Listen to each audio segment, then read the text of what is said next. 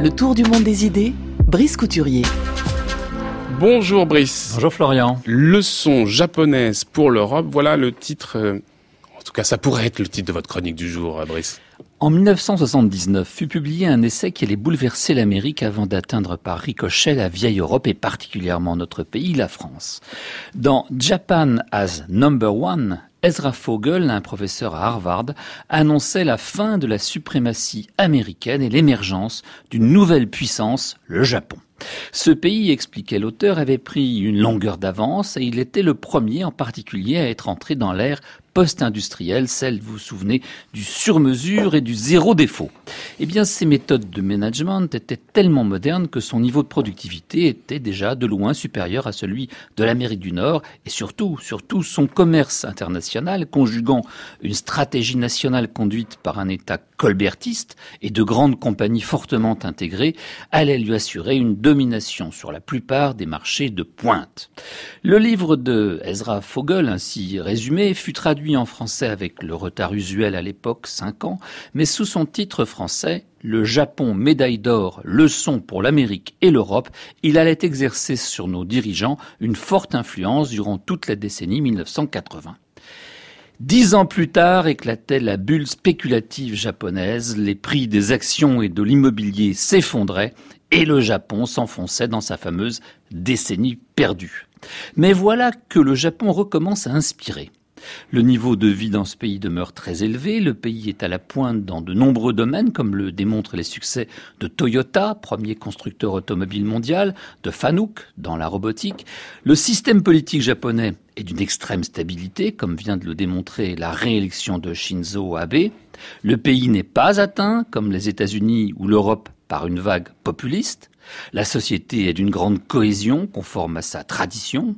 On dit le pays fermé à l'immigration, et ce n'est pas faux. Seulement 1,8% de la population est née à l'étranger, mais le Japon s'est entr'ouvert à des spécialistes étrangers dans quelques secteurs touchés par une pénurie de main-d'œuvre qualifiée, et il accueille désormais des étudiants en provenance du Vietnam, de Chine ou des Philippines, dont certains resteront sur place à l'issue de leurs études.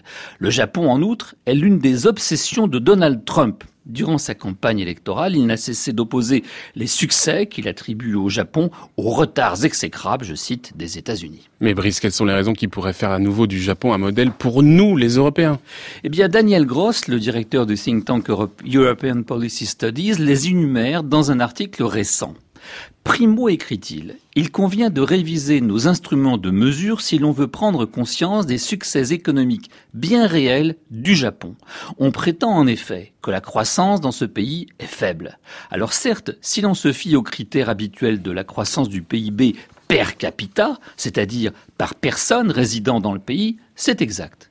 Mais si on tient compte de la baisse du nombre de personnes en âge de travailler du fait du vieillissement du pays, il convient plutôt d'applaudir sa performance.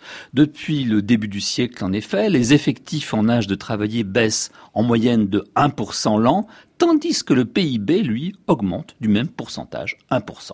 En Europe, la croissance également faible s'explique, d'après Daniel Gross, presque entièrement par l'augmentation du nombre d'actifs du fait de l'immigration. Pas de quoi pavoiser. Et alors, les raisons de ce succès, Brice Eh ben, le Japon a mobilisé toutes ses capacités productives pour pallier au vieillissement en question. On prend sa retraite tard, parce que l'espérance de vie est très importante.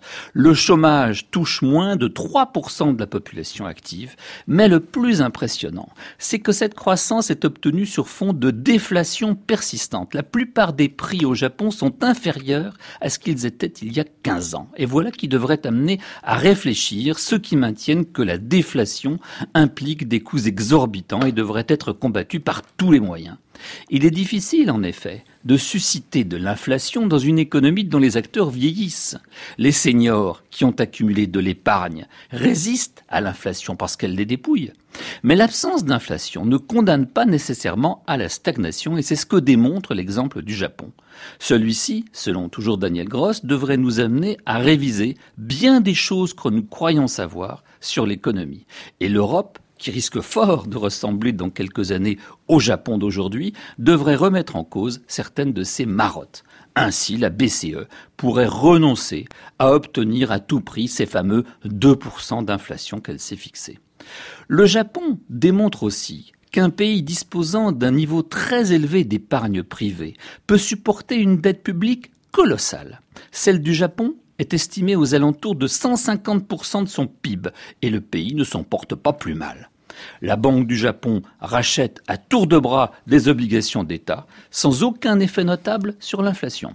La BCE, au contraire, croit devoir mettre fin au cours de cette année, au cours de l'année qui vient plutôt, à une politique du même ordre. Enfin, ultime leçon en provenance du Japon, dans une économie en faible croissance, le ratio dette-PIB peut devenir hors contrôle, mais cette leçon, poursuit Daniel Gross, les Européens l'ont bien intégré. Les déficits publics dans l'eurozone ont été ramenés un peu partout aux alentours de 2%, euh, sauf en France. Elles viennent quand, Monsieur Macron, les économies budgétaires?